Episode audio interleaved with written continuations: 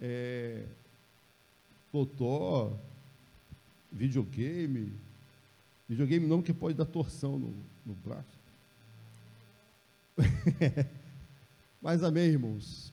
Como o, o pessoal, o Naldinho estava falando aqui, né? Vários conselhos já foram dados ao pastor Anselmo, amém? Agora, conselho, se fosse bom. Os irmãos completam, por favor. Conselho, se fosse bom. Ninguém dava, vendia. Isso é um dito popular. Quem concorda com isso? Levanta a mão, diga amém. Vocês concordam com isso? Isso está escrito na Bíblia, irmãos? Não mesmo. Porque a Bíblia, ela é um livro de conselhos. Ela é um livro de sabedoria. E ela traz, assim, diversos e maravilhosos conselhos para que nós possamos ter uma vida abençoada. O problema é que, em relação a esses conselhos, existem três tipos diferentes de pessoa que você pode ser em relação a essa sabedoria, a esses conselhos. Você pode ser uma pessoa inteligente, você pode ser uma pessoa burra, ou você pode ser uma pessoa sábia. Deixa eu explicar para você a diferença entre esses três. O inteligente é aquele que vem dirigindo o seu carro Aí ele olha uma placa dizendo: não avance, ponte caída.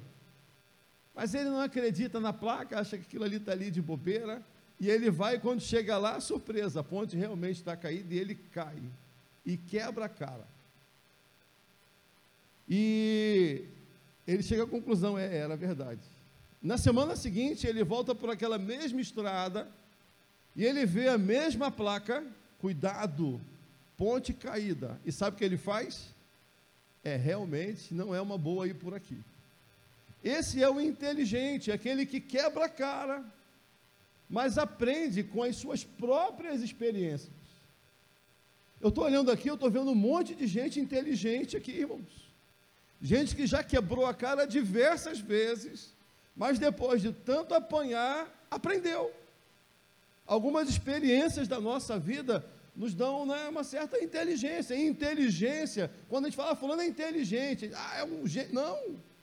É alguém que é capaz de aprender com as suas próprias experiências. Mas tem o burro. E o burro, irmão, o burro é triste. O burro chega lá dirigindo o seu carro. Ele passa por uma pessoa que está em pé na estrada, depois vou falar dessa pessoa. E ele vê a placa e diz: Cuidado, ponte caída, não ultrapasse. Ele vai lá e pô, quebra a cara. Na semana seguinte, o burro volta e está aquela mesma pessoa ali, ele passa, olha a placa, ah, está de guerra, não é possível que não consertaram essa ponte. E ele vai lá e sabe o que acontece? Ele quebra a cara de novo. Porque ele é burro. Ele não é capaz de aprender nem com as próprias experiências. E você conhece alguém burro? Se conhece, não fala não, irmãos, porque pega mal. Mas eu imagino que você conhece, eu conheço um monte. Meu Deus, meu filho, larga de ser burro, que você não aprende. Está sempre quebrando a cara, e às vezes com a mesma história, o mesmo ciclo, a mesma mania, e parece que não aprende. É burro. Agora, amados, existe um sábio. E o sábio, o sábio, ele é ponta de linha. O sábio é aquele cara que estava em pé na estrada. E ele chegou lá de carro também, parou o carro dele, viu a placa escrita assim: cuidado, ponte caída, não ultrapasse. Ele não tem certeza se aquilo é verdade ou não, mas ele para. Ele começa a analisar aquela situação. Nessa hora vem o burro. E o burro nem para, ele passa, e quando chega lá, ah, quebrou. E o sábio olha, rapaz, não é verdade? A ponte está caída. O sábio é aquele que é capaz de aprender com a experiência dos outros. E a Bíblia, amados, ela é um livro de sabedoria. É um livro destinado aos sábios, para que os sábios possam aprender, baseado nessas experiências de homens do passado, para que tenham uma vida bem-aventurada. E a vontade de Deus é que você e a sua família tem uma vida bem-aventurada. Então, por causa disso, a Bíblia ela está repleta de conselhos de sabedoria. E aí eu vou dar o primeiro conselho para você. Se você não for sábio, pelo menos, meu irmão, seja inteligente. Agora, não seja burro, pelo amor de Deus. Agora, se você quiser um conselho, faça de tudo para que você seja sábio.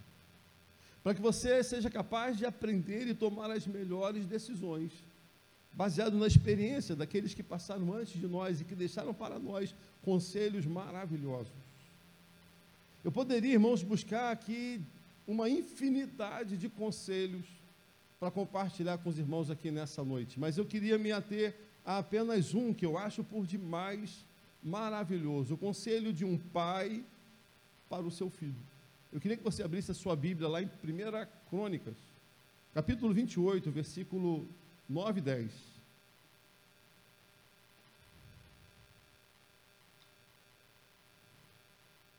Primeiro livro de Crônicas, capítulo 28, os versículos 9 e 10.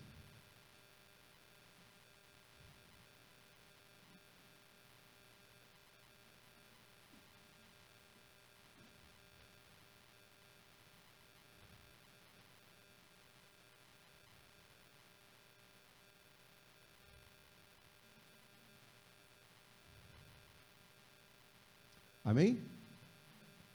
Nos diz a palavra do Senhor assim: Tu, meu filho Salomão, conhece o Deus de teu pai e serve-o de coração íntegro e alma voluntária. Porque o Senhor esquadrinha todos os corações e penetra todos os desígnios do pensamento. Se o buscares, ele deixará achar-se por ti. Se o deixares, ele te rejeitará para sempre. Agora, pois, atende a tudo quanto o Senhor te escolheu para edificar-lhes casa para o santuário. Ser forte e faz a obra. A gente vai ler esse texto de novo, mas deixa eu ressaltar uma coisa aqui muito importante. Davi está no final da sua vida. Esse Davi aqui de 1 Crônicas 28 já é aquele Davi velhinho, de cama, nenhuma semelhança com o pastor Anselmo, tá? É um Davi que sabe que o tempo dele, que o ministério dele está no fim. Então esse Davi, ele está preocupado agora em preparar aquele que seria o seu sucessor, Salomão, seu filho. Ele não tem muito tempo e tudo aquilo que ele tinha que fazer, preparar, organizar, ele já tinha organizado. Davi era um homem feliz. Davi era um homem que teve um início difícil na sua vida, mas tomou as decisões certas. Aprendeu com as suas próprias experiências Davi era um homem inteligente. Ele quebrou a cara algumas vezes, mas aprendeu com as suas experiências. E o final dele foi melhor do que o início. Um homem segundo o coração de Deus. Um homem que sabia se arrepender, se consertar e voltar a adorar ao Senhor. Então, Davi agora, ele, ele, ele vai resumir em poucas palavras aquilo que ele julga ser essencial conselhos amados de ouro, para que Salomão tivesse não só uma vida abençoada, mas um ministério abençoado, que Salomão fosse um homem não inteligente como Davi, mas que Salomão fosse um homem sábio. É muito provável que essa influência de Davi tenha levado Salomão a fazer esse pedido a Deus: Senhor, eu quero que o Senhor me dê sabedoria. E Davi, ele, ele concentrou nessas poucas palavras, amados, conselhos de ouro, que eu gostaria de compartilhar contigo, porque não são conselhos apenas de Davi para Salomão, mas são conselhos do Espírito Santo de Deus para cada um de nós. Repete comigo, por favor. Meu filho, conhece o Deus de teu pai e serve-o com um coração íntegro e com alma voluntária. Vamos ficar só aqui por enquanto. O primeiro conselho de ouro que Davi dá a Salomão, repara, conhece o Deus de teu pai e serve-o com um coração íntegro e com uma alma voluntária. Observe, irmãos, que conhecer vem antes de servir. Isso é um princípio que muitas vezes a gente confunde. O primeiro conselho de ouro que Davi dá a Salomão é esse: olha, conhece primeiro, conhece o Deus de teu pai e serve-o com um coração íntegro e com uma alma voluntária. Conhecer no reino de Deus vem antes de servir. Muitas vezes nós, irmãos, queremos que nossos filhos sirvam a Deus antes de conhecê-lo. A gente vê, às vezes, na igreja um monte de gente que serve a Deus, que vem para a igreja, que vai no núcleo, que dá o seu dízimo, mas no fundo, no fundo, não o conhece de verdade. Se a gente analisar a palavra de Deus, a gente vai ver que Deus ele teve um trabalho muito maior em nos fazer conhecê-lo um trabalho muito maior em se revelar a nós para que nós pudéssemos conhecê-lo do que essencialmente para que nós pudéssemos servi-lo. Se você parar para pensar em tudo que Deus fez, amados, para que nós pudéssemos conhecê-lo, Ele preparou a natureza, o cosmos, de uma maneira que nós pudéssemos ver a obra das Suas mãos. Ele escolheu uma nação para que através dessa nação Ele pudesse nos dar a sua palavra e a revelação máxima da, da sua graça e da sua misericórdia, do seu amor, Jesus Cristo. Disse Jesus: Eu e o Pai somos um, quem vê a mim vê o Pai. Jesus é a manifestação do amor do Pai para que nós pudéssemos conhecê-lo. Ele derramou sobre nós o seu Espírito Santo para que aquilo que a gente não pode ver com os olhos, nós pudéssemos perceber com o nosso coração, a fim de que nós pudéssemos conhecê-lo. E às vezes a gente quer que nossos filhos sirvam a Deus, mas não nos importamos se, ele, se eles o, o conhecem. Deus ele, ele nos deu uma tarefa. Observa que Davi fala para Salomão o seguinte: Salomão, meu filho, conhece o Deus de teu pai. Você acha que seu filho ele vai conhecer a Deus na igreja? Você acha que seu filho ele vai conhecer a Deus na escola bíblica dominical, no núcleo que seja, ou nos encontros de jovens?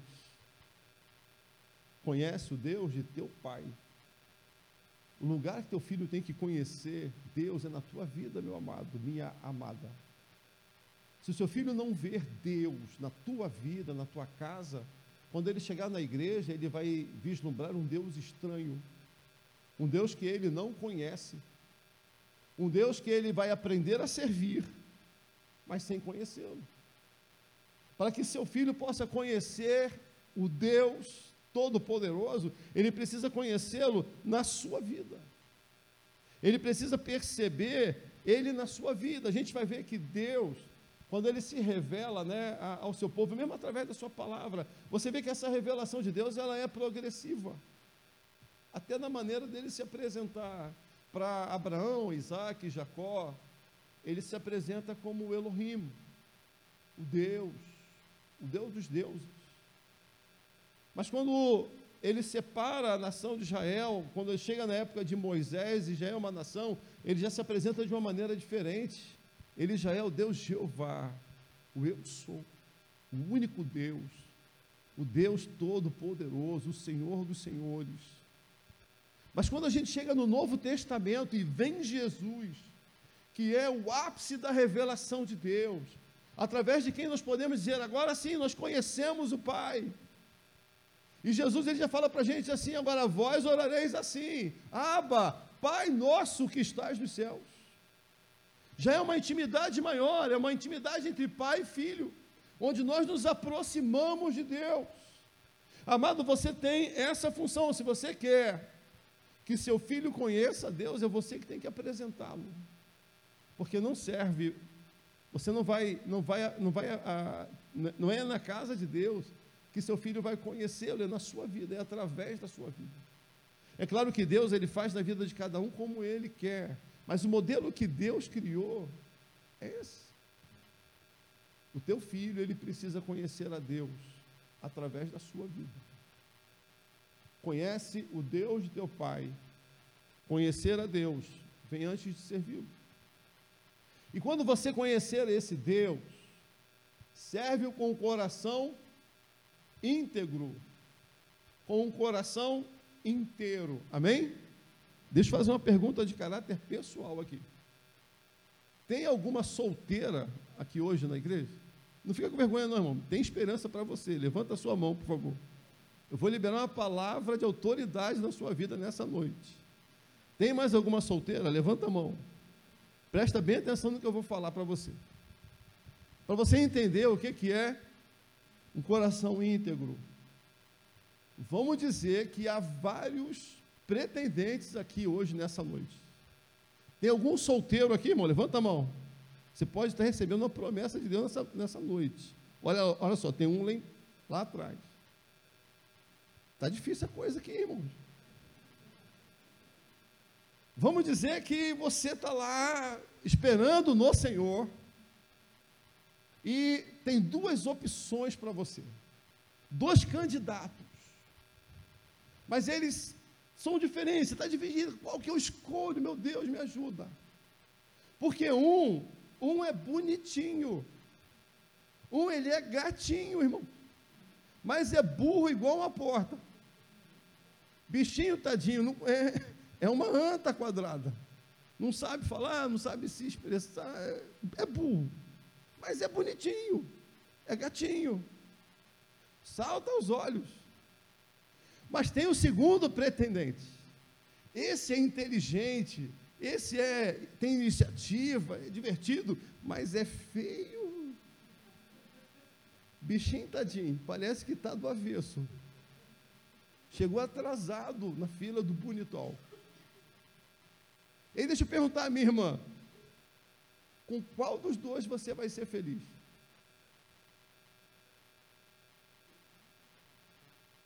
Isso mesmo, com nenhum dos dois. Porque o problema não são eles. O problema é você. Porque quando o seu coração está dividido, presta atenção nisso. Quando o seu coração está dividido, você não é feliz com nada nem com ninguém. Esse foi e sempre foi o grande problema de Israel. Israel era uma nação com coração dividido. O profeta Elias, quando se dirigia à nação de Israel, pergunta: Até quando vocês vão cochear entre dois pensamentos? Até quando vocês vão se dividir entre dois amores? Se é Baal que vocês querem, então vão para Baal. Mas se é Deus que vocês querem, então se voltem para Deus. O que foi que o povo respondeu? A mesma coisa que os irmãos disseram aqui agora: nada. Ficaram em silêncio. Porque quando o nosso coração está dividido, irmãos, reina o silêncio, reina o vazio. Um coração dividido, ele nunca vai ser feliz com coisa alguma. Mas olha só que bênção. Aparece um terceiro candidato. E aí ninguém entende nada, porque esse aparece com uma verruga na testa. O cara é vesgo, é gago e ainda é manco. E você olha para ele e fala: É ele, o meu amor. Vai que você nunca viu algo que você não conseguiu entender. Chega, ah, pastor, esse aqui é meu namorado. E você olha assim, Jesus. Ou o contrário, pastor, essa aqui é a minha metade. Aleluia. Que o Senhor seja contigo. E você não entende, como é que pode? O que, que, ela, o que, que ela viu nesse cara? O que, que ele viu nessa garota? Amados, Deus inventou um remédio que é melhor do que botox, é melhor do que plástica. Esse remédio de Deus, ele se chama amor. E o amor, ele cobre todas as nossas imperfeições. O cara pode ser fake da dó, mas para você ele é um príncipe. Jacó era um homem cheio de pecados, cheio de imperfeições, mas quando o amor de Deus foi derramado sobre a vida dele, Deus mudou o nome dele para Israel, que quer dizer o quê? Príncipe. O cara pode ser um sapo, mas se tem amor na história, ele vira um príncipe. Porque o amor, ele, ele, ele preenche as nossas imperfeições. O amor, ele nos cura, o amor, ele nos sara, o amor, ele nos transforma. Pai, mãe, você tem que amar seu filho. Você tem que amar seu filho de tal maneira que o seu amor aperfeiçoe as suas imperfeições. O menino pode ter problema, a menina tem problema, mas é tanto amor são aquelas palavras de, de bênção que só um pai, uma mãe amorosa podem dar. Ah, esse. Não, moleque, não, esse é meu príncipe. Essa é a minha princesa, minha filha querida, meu filho querido. Quando você cobre o seu filho com amor, você preenche as imperfeições. Mas o que, que a gente costuma fazer?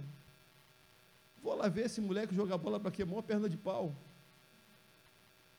Ah, isso aí não, isso não vai dar em nada. Ah, essa menina, meu Deus, ela, ela tem dificuldade. Ela não aprende. Ela vai se arrumar. Às vezes a gente des, des, desfere aquelas palavras de, de desconforto, palavras de desprezo. E realmente, amado, se não é, acaba ficando. Porque há poder em suas palavras. Mas quando você derrama sobre essa vida amor, como Deus fez por nós, amados. Deus, ele falou que nós deveríamos fazer na terra aquilo que ele faz lá no céu. E o Senhor, ele derrama sobre nós o seu amor, e homens imperfeitos, assim como eu e você. Mas quando vem o amor, amados, eu fui transformado num príncipe. Acredite se quiser, eu nasci lá no Jacarezinho. Conhece? É, assim, a minha família veio lá da Suíça. O que a gente achou mais parecido com os Alpes aqui no Rio de Janeiro, foi aquele morro ali do Jacarezinho, que é perto do complexo do Alemão, muito parecido.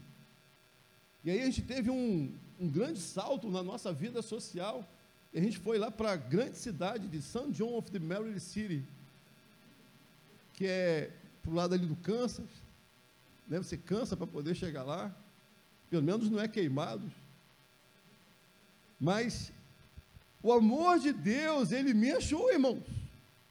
Eu não tinha nenhum valor, eu tinha todos os problemas que você pode imaginar, mas o amor de Deus veio sobre a minha vida e hoje eu posso dizer, Deus ele ele sarou as minhas enfermidades, Deus cobriu as minhas imperfeições.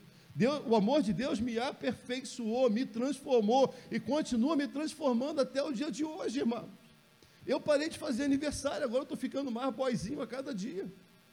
Isso é, você pode não estar tá vendo, porque está faltando amor na sua vida, mas na minha não. Eu estou lindinho, irmãos. Já fui confundido na rua com Brad Pitt. Tudo bem que era um cego, eu orei pela vida dele. Mas assim ele, ele pensou. O amor de Deus, ele cobre as nossas imperfeições. Então você, pai, mãe, você tem que amar seu filho. E você tem que revesti-lo de amor, para que ele possa ver que o seu amor aperfeiçoa as imperfeições dele. E que ele é amado, príncipe, princesa de Deus. Que a sua palavra seja uma palavra de bênção, nunca uma palavra de maldição. Meu filho Salomão, presta bem atenção. Conhece o Deus de teu pai e serve-o com o coração íntegro e com uma alma voluntária. Alma voluntária. Talvez o maior exemplo que a gente veja na Bíblia em relação a uma alma voluntária, a gente vê na vida do profeta Isaías. A gente sabe que, quando a gente lê o capítulo 6 de Isaías, o que está escrito lá? Aquele texto muito conhecido, no ano em que morreu o rei Uzias, eu vi o Senhor assentado sobre um alto e sublime trono, e o seu séquito enchia o templo. Serafins voavam para lá e para cá, com duas asas voavam, com duas cobriam seus rostos, com duas cobriam seus pés. E eu dizia: ai de mim, porque eu vou perecer. porque os meus olhos viram o Senhor, o Rei da Glória. Você pode reparar, amados, que isso não é a introdução do livro de Isaías. Essa citação está no capítulo 6. Na verdade, muita gente não sabe disso, mas Isaías ele já era profeta, ungido, quando teve essa visão. E olha o que que Isaías, mesmo sendo profeta, líder espiritual daquela nação, olha só o que que Isaías diz de si mesmo: Ai de mim, porque eu vou perecer, porque eu sou um homem impuro. Eu sou um homem de lábios impuros. Eu tenho usado a minha boca não para profetizar bênção, mas para ridicularizar o nome do Senhor. Eu habito no meio de um povo de lábios impuros. Eu sou como aqueles que o Salmo 1 é, abomina. Eu ando no caminho dos ímpios, me assento na roda dos escarnecedores. Eu sou daqueles que se conformam com este mundo. Esse é Isaías. Mas esse homem, Isaías, no ano em que morreu o rei Uzias, ele teve uma visão dos céus e ele viu a glória de Deus se manifestar sobre a sua vida. Ele viu o amor de Deus sendo derramado sobre ele, que sendo um homem pecador, apesar dos seus pecados, ele viu o perdão de Deus vindo sobre a sua vida. E Deus falando para ele: Olha, isso, que isso te tocou e os teus pecados foram perdoados. Aí Isaías ouve uma voz: A quem enviarei? E quem há de ir por nós? O que foi que Isaías disse? Eis-me aqui, envia-me a mim. Tem uma, uma, um costume, né, muito bacana lá na Marinha.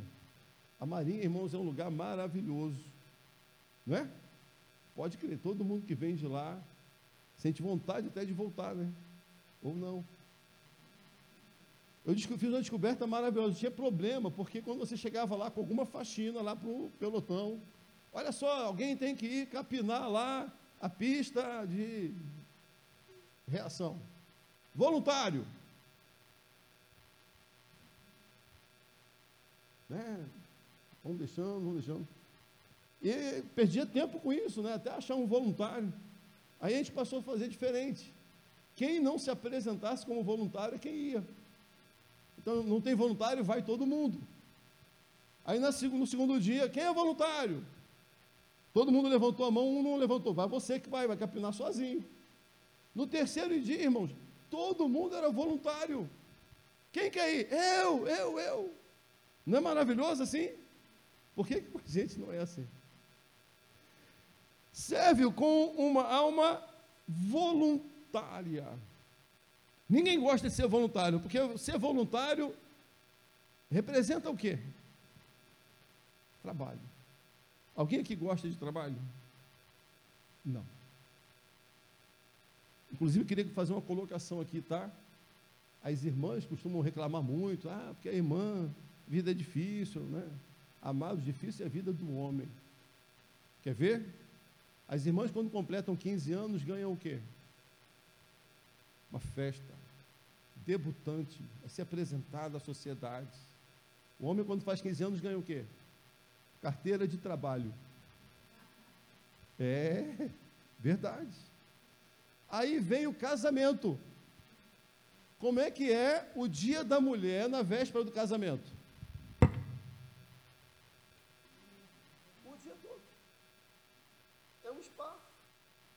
Sentada, veio para fazer maquiagem, para fazer o cabelo, para fazer a unha, um para trazer o vestido, porque é o dia da noiva. Agora e o noivo? Tu não acha?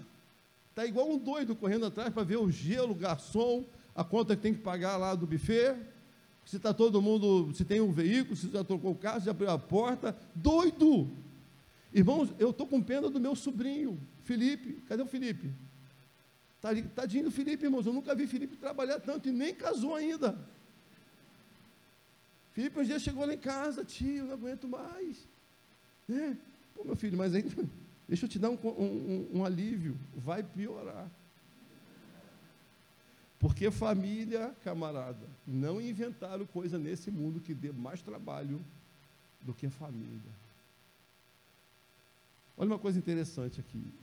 É, digam para mim, quem foi? Quem foi Noé?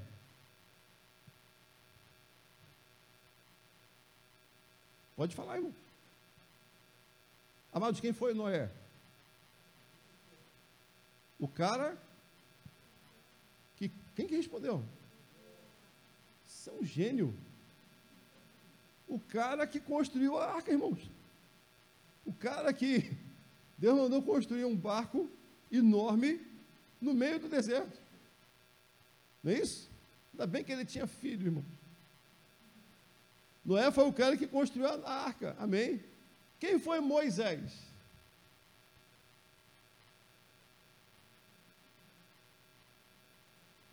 Irmãos, a paz do Senhor. Estamos aqui reunidos nessa noite para meditar na palavra do Senhor. Amém? Glória a Deus. Amados, quem foi Moisés? O cara que libertou o povo, cara. E conduziu eles pelo deserto até Canaã. Amém? Irmãos, quem foi Davi?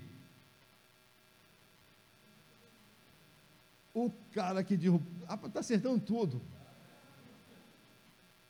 E agora me respondam: quem foi Jesus? O cara, esse cara mesmo. Os irmãos reparam que todos esses homens e mulheres da palavra de Deus, eles ficaram conhecidos, as suas vidas foram marcadas, não foi pelo que eles acreditavam, não foi pelas suas filosofias, pelos seus costumes, eles ficaram marcados pelo que eles fizeram. Vou repetir.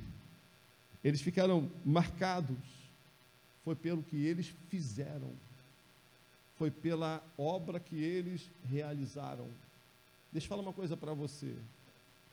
Em, em nenhum momento, em nenhuma situação, nós poderíamos ser salvos pelas obras que nós realizamos. Mesmo que você desse toda a sua vida, não seria suficiente para pagar o preço da sua salvação. Nós não somos salvos pelas obras. Mas o Senhor, Ele nos chamou para trabalhar. Às vezes nós temos o um entendimento que o Evangelho nos conduz a uma vida contemplativa, como se a gente estivesse aqui sentado esperando Deus trabalhar, e nós apenas como alvos da Sua graça. Não é assim? Às vezes a gente fecha o nosso, o nosso olho e ora, Senhor, visita aquela irmã que está internada lá no hospital. Visita, Senhor, aquele preso que está agora impedido, que não tem liberdade. Cara de pau. É você que tem que ir lá visitar. Porque nós somos servos do Senhor. Ele é o Senhor, é Ele quem manda. E se é Ele quem manda, nós somos seus servos, nós fomos chamados para trabalhar. Noé, amados, trabalhou a vida toda e mais um pouco. Moisés trabalhou, andou 40 anos naquele deserto, guiando aquele povo rebelde, ouvindo reclamação o dia inteiro. Isso te lembra alguma coisa? Davi, amado, teve que encarar um gigante, e depois um reino inteiro perseguido, várias dificuldades, luta a vida toda.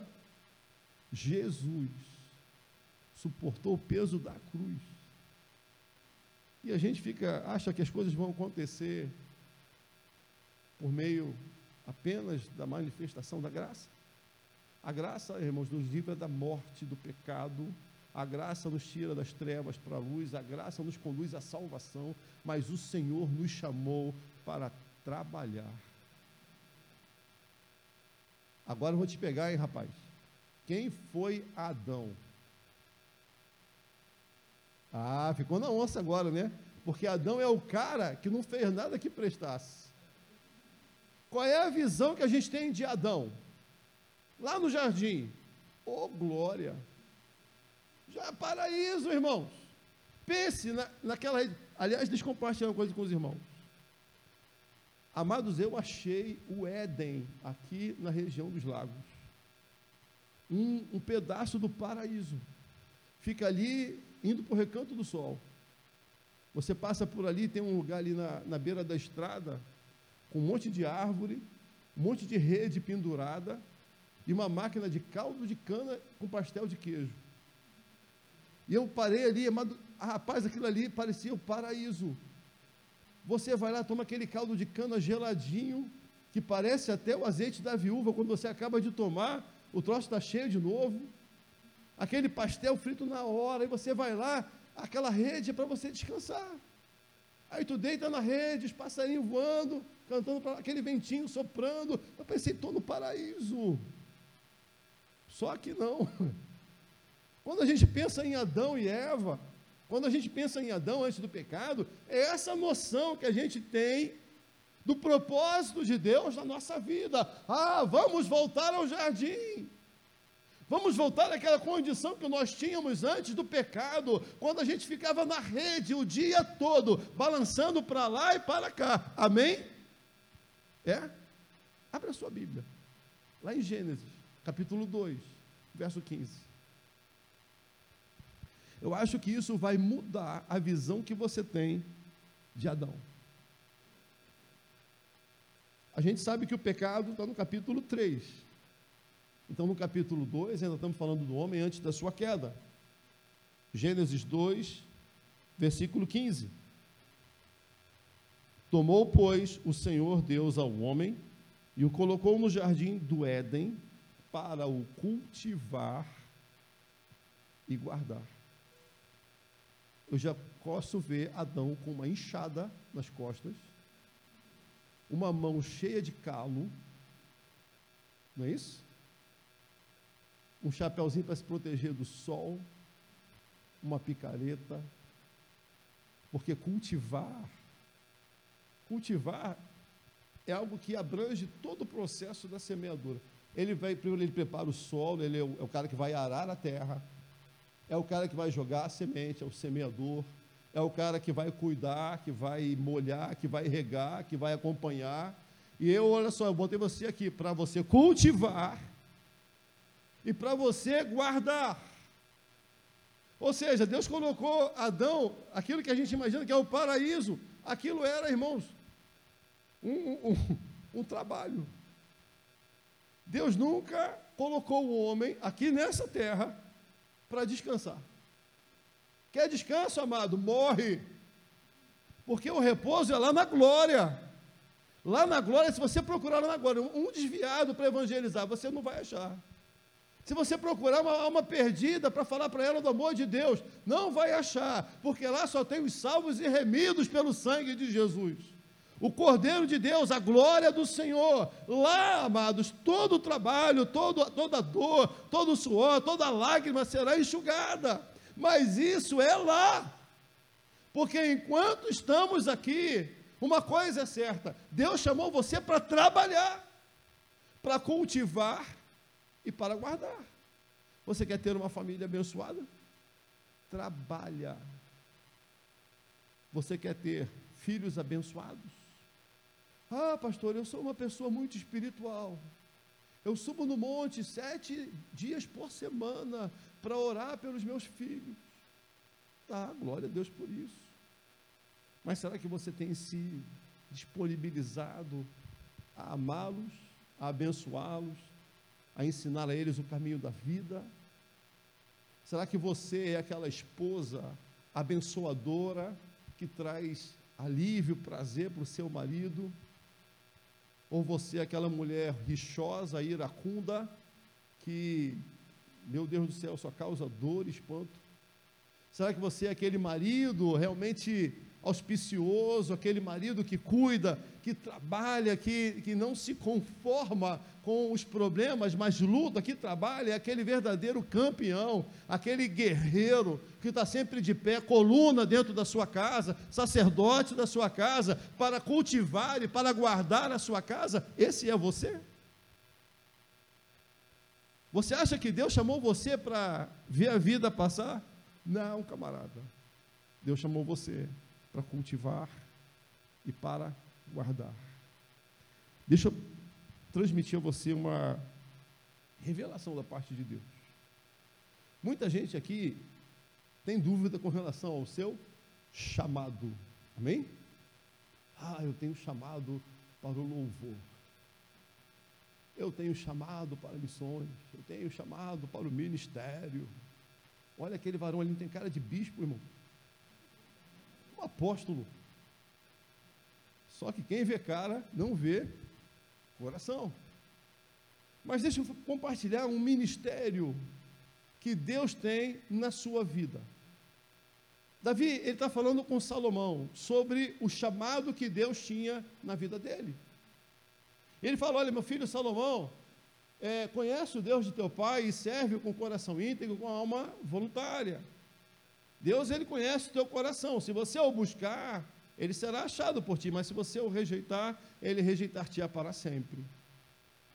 Eis, olha aí, acompanha na tua Bíblia, por favor, 1 Crônicas, capítulo 28.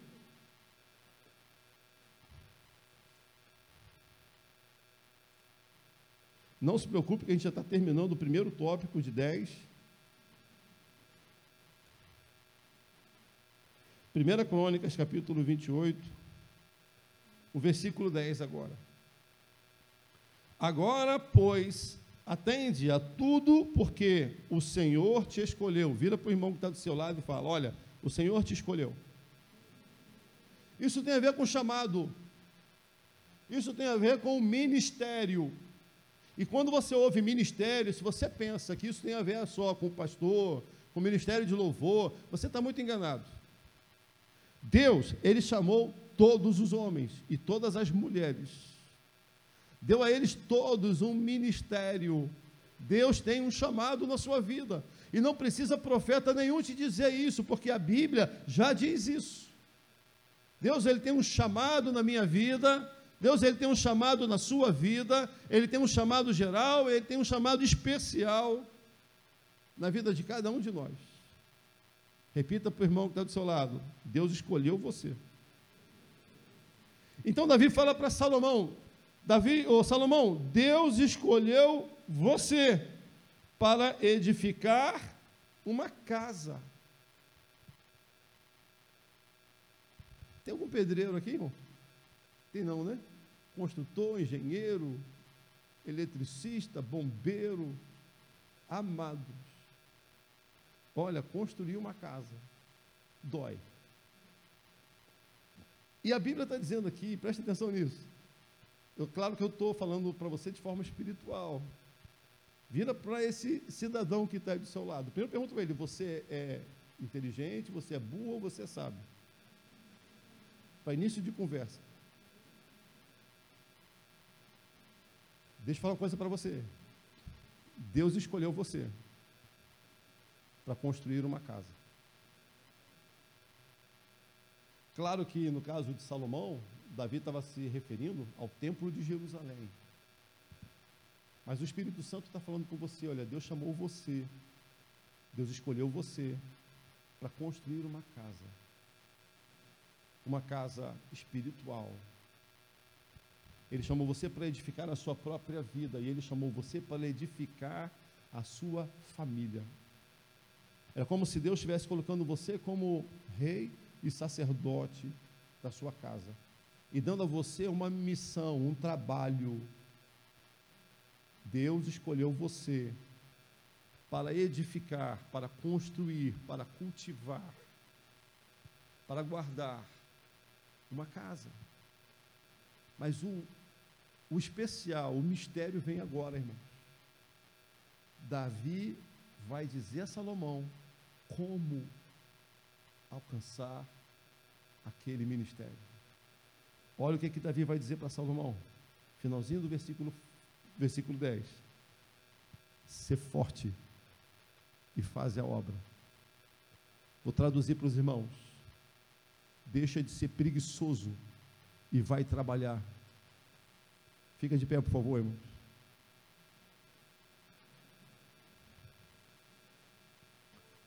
Eu queria convidar você a fechar teus olhos agora e colocar de uma maneira espiritual a tua casa, aquela casa que Deus mandou você construir.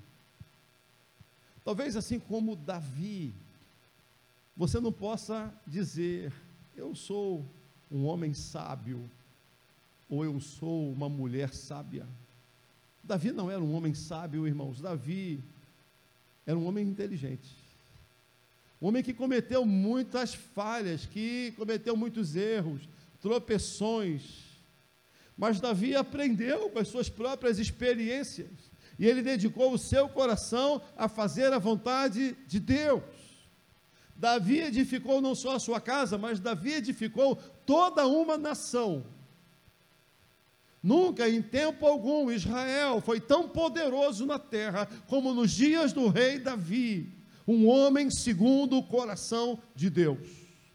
Mas um homem incansável, um guerreiro que se colocava de pé e à frente do seu exército. Davi não se conformava quando ele ficou velho e não podia mais combater. E aí os seus soldados: Não, você não pode sair com a gente. Não, eu tenho que ir.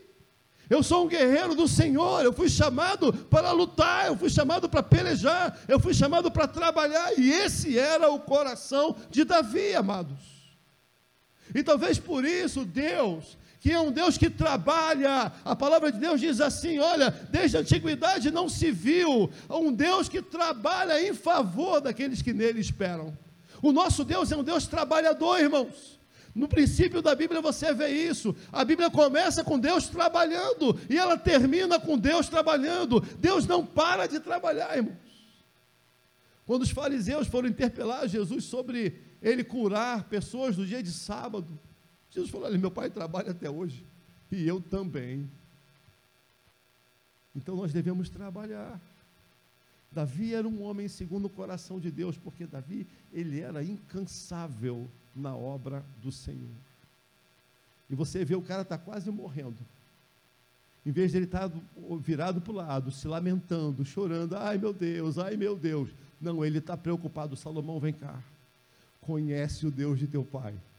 Serve-o com o coração íntegro e com uma alma voluntária. Se você o buscar, ele será achado por ti, mas se você o rejeitar, ele também vai rejeitar você. O Senhor te escolheu, o Senhor te chamou, o Senhor te separou para construir, para edificar uma casa como santuário, um lugar onde Deus vai habitar.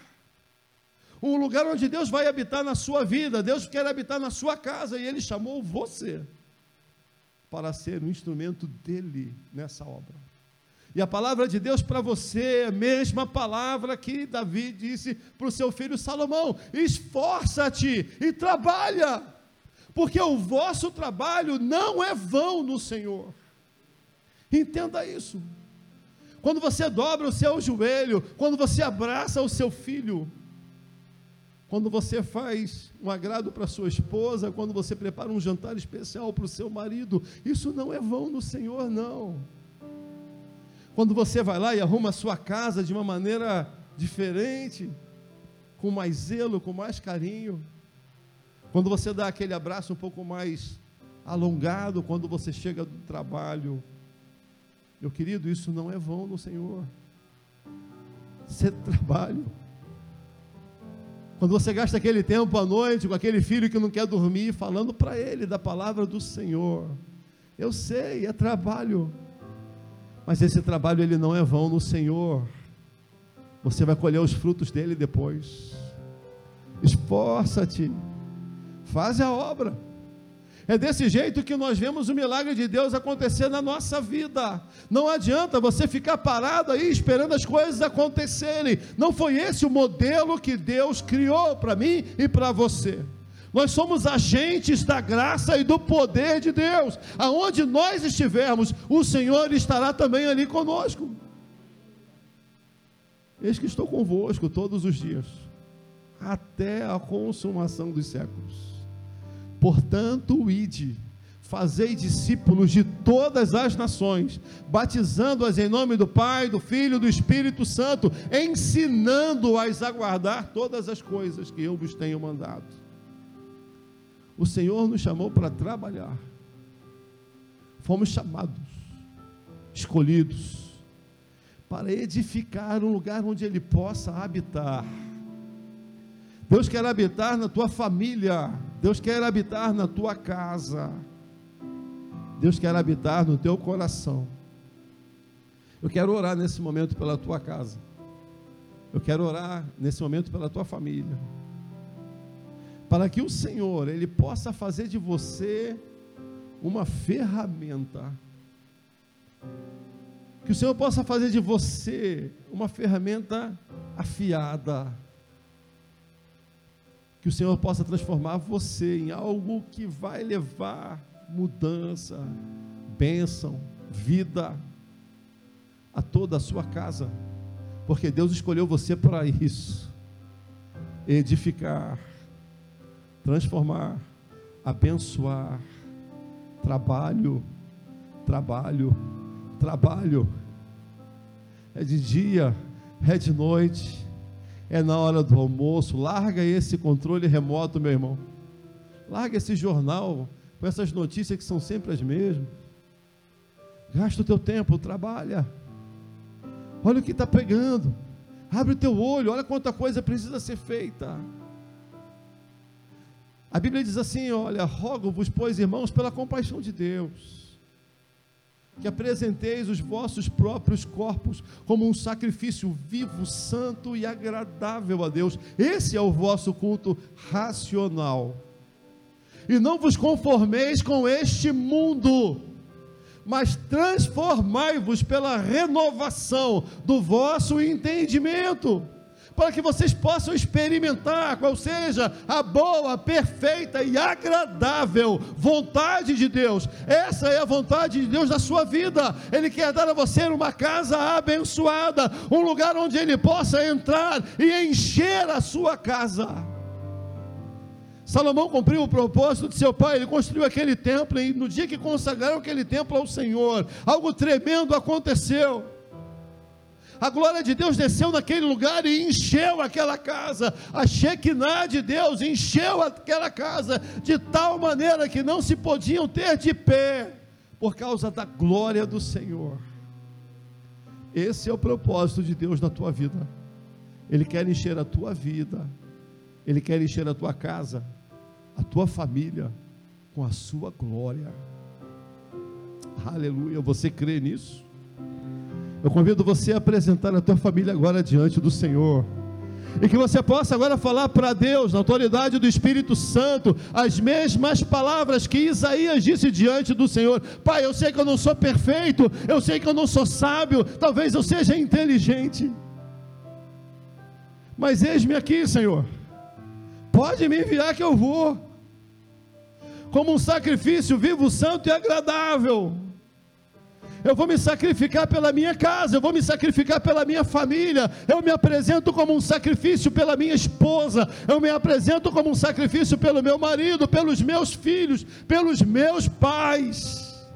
Porque o Senhor me escolheu, porque o Senhor me chamou, chamou a mim, chamou a você também para edificar, para construir, para cultivar, para abençoar essa casa. E a tua família será abençoada em nome de Jesus.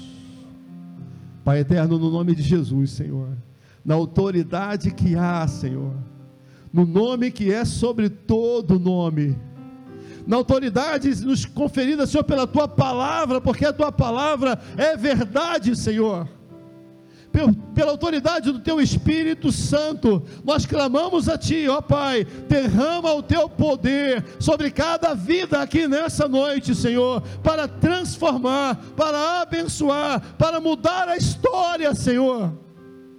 Levanta trabalhadores esforçados, valentes, homens valentes, mulheres sábias, mulheres valentes, Senhor. Mulheres virtuosas, Pai homens valorosos, que se colocam de pé na tua presença, que não tem medo de trabalho, mas que são capazes de dizer: Senhor, eu estou aqui, pode me chamar, Senhor. Eu estou aqui de pé, Senhor, na tua presença. Se não fosse o Senhor, eu não estaria aqui, mas se o Senhor está, eu também estarei. Deus abençoa, Pai, cada família representada aqui nessa noite. Pai amado, o Senhor vem aqui famílias quebradas, famílias que estão rotas, famílias defeituosas, ó Pai, em nome de Jesus. que sejam consertadas, que sejam, Pai amado, reformadas, que sejam, Senhor, renovadas pelo poder do Teu Espírito Santo através dos Teus filhos. Essa é a oração que nós fazemos a Ti, Pai. E te pedimos isso, Senhor, em nome de Jesus. Em nome de Jesus, Senhor. Amém, Jesus. Amém, Pai.